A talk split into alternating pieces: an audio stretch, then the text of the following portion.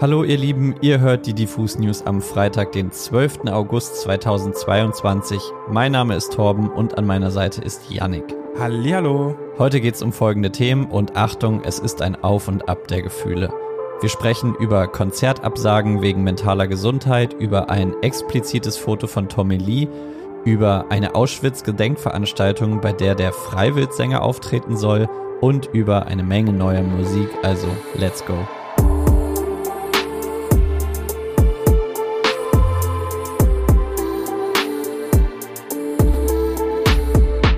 Achtung, es wird ein wenig fragwürdig. Es geht nämlich um eine Gedenkveranstaltung zu Ehren von der Auschwitz-überlebenden Sängerin und Aktivistin Esther Bejanaro in Gelsenkirchen. Unter dem Titel Nie schweigen findet am 22. September in der dortigen jüdischen Gemeinde ein besonderer Abend statt, an dem unter anderem auch aus dem gleichnamigen Buch von Esther Bejanaro vorgelesen wird. Im Anschluss soll es eine Podiumsdiskussion zum Thema Antisemitismus und die Schrecken der Shoah geben und jetzt kommen wir zum fragwürdigen Teil dieser Neuigkeit. Neben BKA-Präsidenten, ehemaligen Bundesministerinnen, Antisemitismusbeauftragten und Vizepräsidenten des Zentralrates der Juden wurde auch Philipp Burger von Freiwild eingeladen. Der Hintergrund der Band sollte eigentlich klar sein, aber nochmal ganz kurz zur Einordnung. Freiwild stehen seit Anbeginn der Zeit in der Kritik für ihre nationalistischen Texte und das damit verbundene völkische Heimatbild. Offiziell distanzieren sie sich natürlich immer wieder von rechtem Gedankengut, aber die Statements sind im besten Falle lapidar und halbherzig. Zumindest hat es bekennende Nazis bisher nicht davon abgehalten, ihre Konzerte zu besuchen und ihre Texte mitzugrölen. Scheinbar soll sich der Frontmann Philipp Burger kritischen Fragen stellen, aber was die tatsächliche Mission dieser Einladung sein soll, weiß niemand so recht. Für Angehörige und Freunde von Esther Bejanaro ist diese Einladung allerdings ein Affront sondersgleichen. Erstens, weil sie nicht eingeweiht bzw. vorgewarnt wurden und besonders auch, weil Bejanaro zu Lebzeiten eine strikte mit Rechten redet man nicht Linie gefahren ist. Ein Freund und Kollege aus der sozialen Arbeit sagt beispielsweise, dass sie diesen Abend in dieser Form niemals zugelassen hätte. Und das ist vielleicht auch ein passendes Schlusswort für dieses Thema. Ich bin gespannt, ob Philipp Burger tatsächlich da aufkreuzen wird oder ob es vielleicht zu einer Absage der Veranstaltung kommen könnte. Druck wird jedenfalls von allen Seiten ausgeübt, auch online. Im Folgenden soll es jetzt um zwei Konzert- bzw. Tourneeabsagen wegen mentaler Gesundheit gehen. Wenn euch das Thema belastet, schaltet an dieser Stelle lieber ab.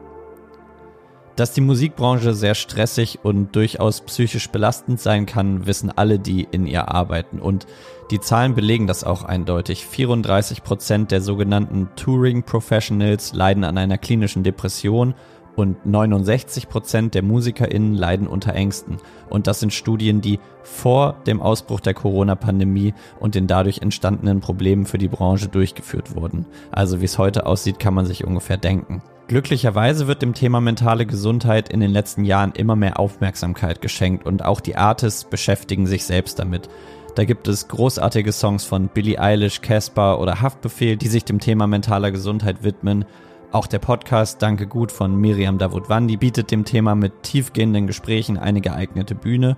Außerdem gibt es seit zwei Jahren auch den Mental Health in Music Verband, der Betroffenen eine Anlaufstelle bietet und sich in Workshops mit dem Thema auseinandersetzt. In den letzten Jahren ist das Thema mentale Gesundheit in der Musikbranche also gut besprochen worden, obwohl immer noch ein ziemlich langer Weg zu gehen ist.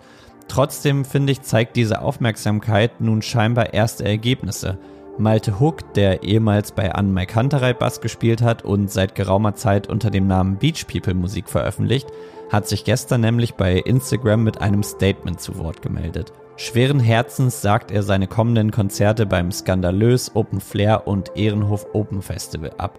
Er schreibt dazu, Hey Leute, ich hatte ehrlicherweise gehofft, dass ich bis heute an einem Punkt bin, an dem ich wieder Konzerte spielen kann. Nach längeren Gesprächen mit meinen engsten Menschen und meiner Therapeutin habe ich aber leider feststellen müssen, dass die letzten Wochen körperlich und vor allem psychisch ganz schön was mit mir gemacht haben. Ich habe so viel abgewegt, aber ich merke, dass das Risiko zu hoch ist und ich alle Konzerte am Wochenende nicht spielen kann.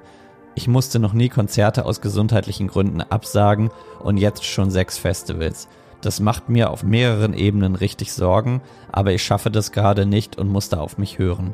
Diese Festivals sind so toll und alle Beteiligten geben sich so viel Mühe. Ich hoffe, ihr habt da trotzdem eine richtig tolle Zeit. Und ich hoffe, dass ich dann ein anderes Mal für euch spielen darf. Drücker und bleibt gesund, Malte.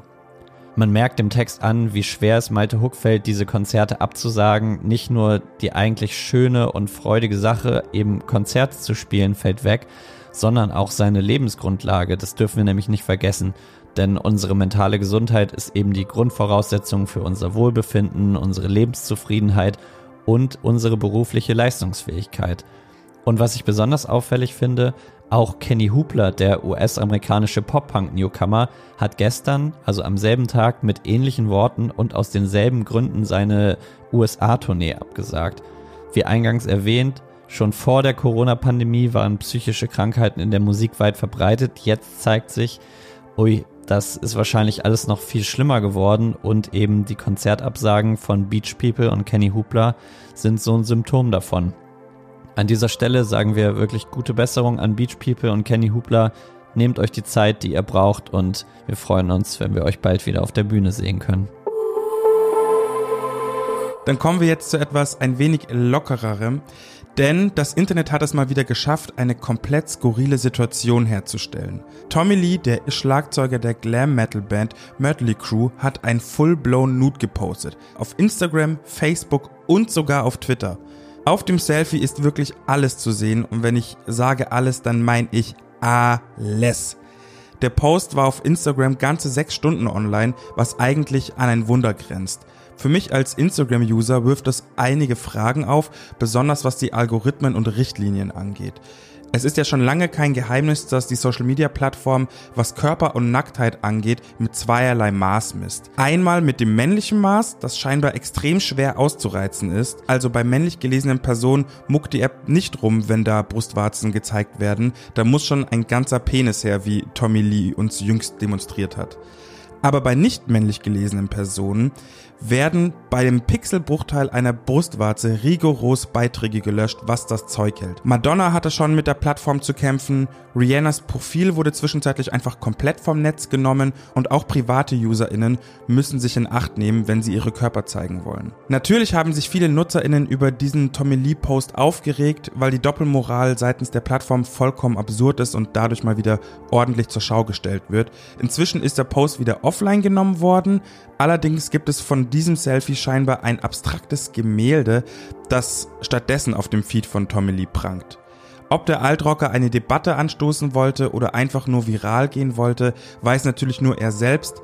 Trotzdem gibt dieser Move neuen Zündstoff für die bestehende Diskussion um die Nacktheit auf Instagram. Wild. Mehr kann man dazu eigentlich nicht sagen.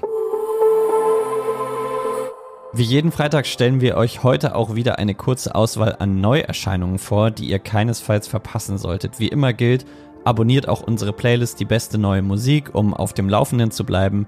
Den Link dazu packe ich euch in die Show Notes. Unbedingt anhören solltet ihr euch heute den neuen Song Wildberry Lillet von Nina Chuba. In dem macht die Newcomerin nämlich klar, dass sie nur das Beste für ihre Liebsten und sich anstrebt. Höhere Ziele zu haben, ist, finde ich, keine schlechte Idee. Und bei Nina Chuba glaube ich, die kann das auch alles erreichen. Außerdem stellt Betteroff klar, dass Berlin keine Stadt ist. Er will sich vom Bürgeramt abmelden. Sein Debütalbum Olympia erscheint im Oktober und wird mit Spannung erwartet. Stichwort endlich wieder Gitarrenmusik. Und Senkrechtstarterin Domitiana hat heute ebenfalls einen neuen Song veröffentlicht. OnlyFans heißt er, das ist eine tolle Hyperpop-Nummer, der Beweis, Domitiana ist einfach viel mehr als nur dieses ohne Benzin One-Hit-Wonder. Zieht euch das unbedingt mal rein, checkt die Playlist ab. Es gibt auch ein Album von Crow, eine EP von Team Scheiße. Hört euch das alles an. Sehr viel gute Musik ist erschienen.